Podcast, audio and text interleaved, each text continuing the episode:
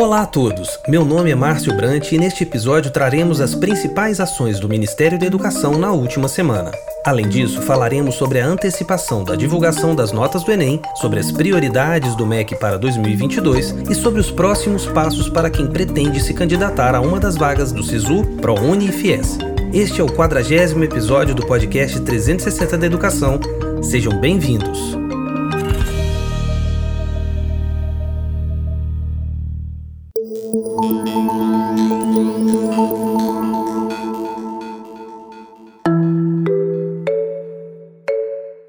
INEP.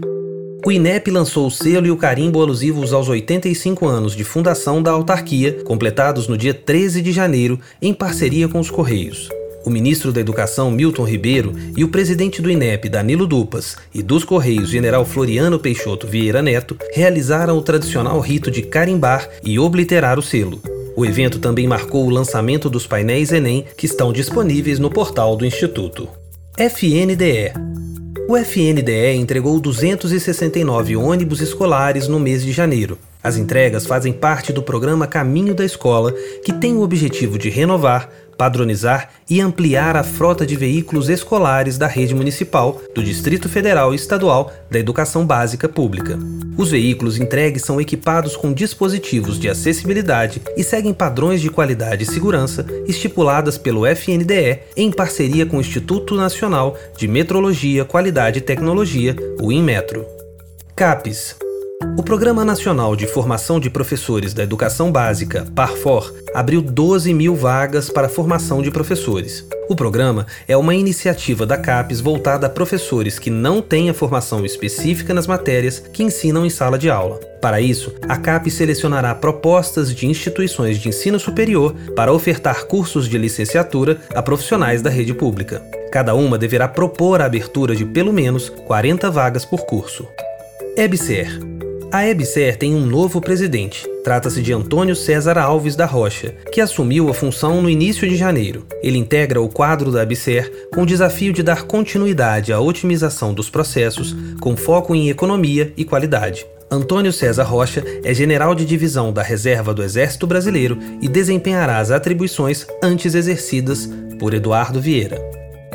MEC a revista Ciência e Trópicos da Fundação Joaquim Nabuco está chegando à sua 46ª edição em 2022 e está com uma chamada aberta para os artigos. Os interessados em submeter um trabalho têm até o dia 11 de abril para enviá-lo. A publicação aceita ensaios, pesquisas, avaliações e estudos comparativos com dois requisitos: que sejam inéditos em português, inglês, espanhol ou francês.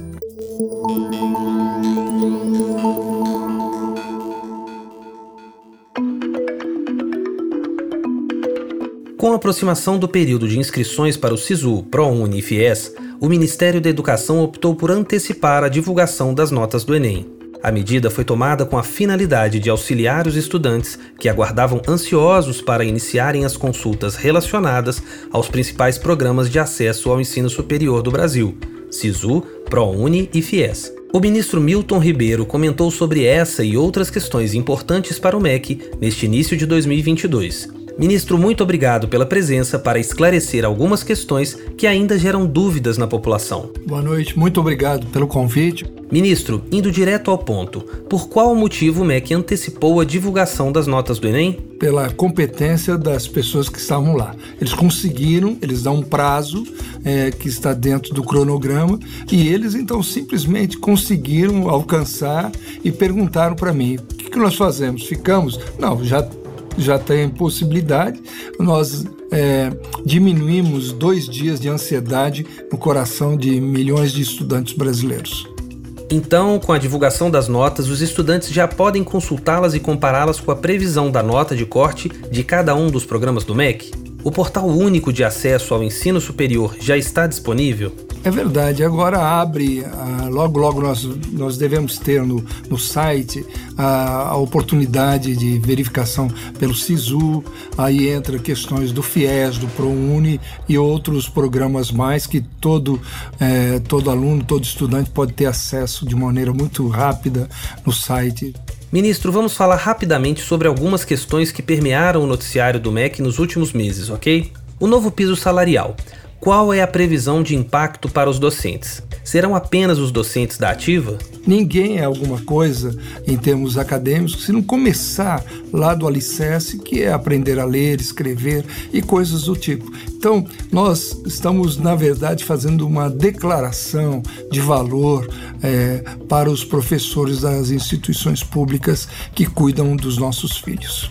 E, ministro, quantos professores podem ser beneficiados aí com esse novo piso? É, o cálculo que a gente faz é, dos ativos é cerca de um milhão, um pouco mais de um milhão e setecentos mil professores.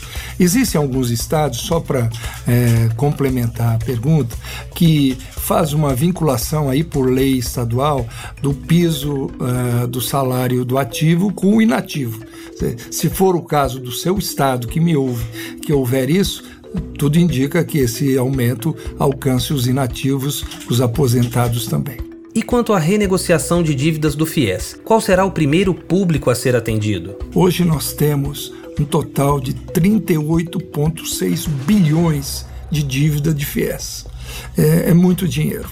É, então a gente sabe que alguns não pagam porque não podem, ou na pandemia ficaram desempregados. Hoje é, nós estamos nessa condição e, pelas contas que nós fizemos, será possível atender, num primeiro momento, aqueles que estão no CAD único. Esses são os primeiros e Eventualmente, alguns outros vão ser acrescidos. Ministro, quais são as prioridades do Ministério da Educação para este ano de 2022? A educação ela tem que ser a grande protagonista nesse ano, tá?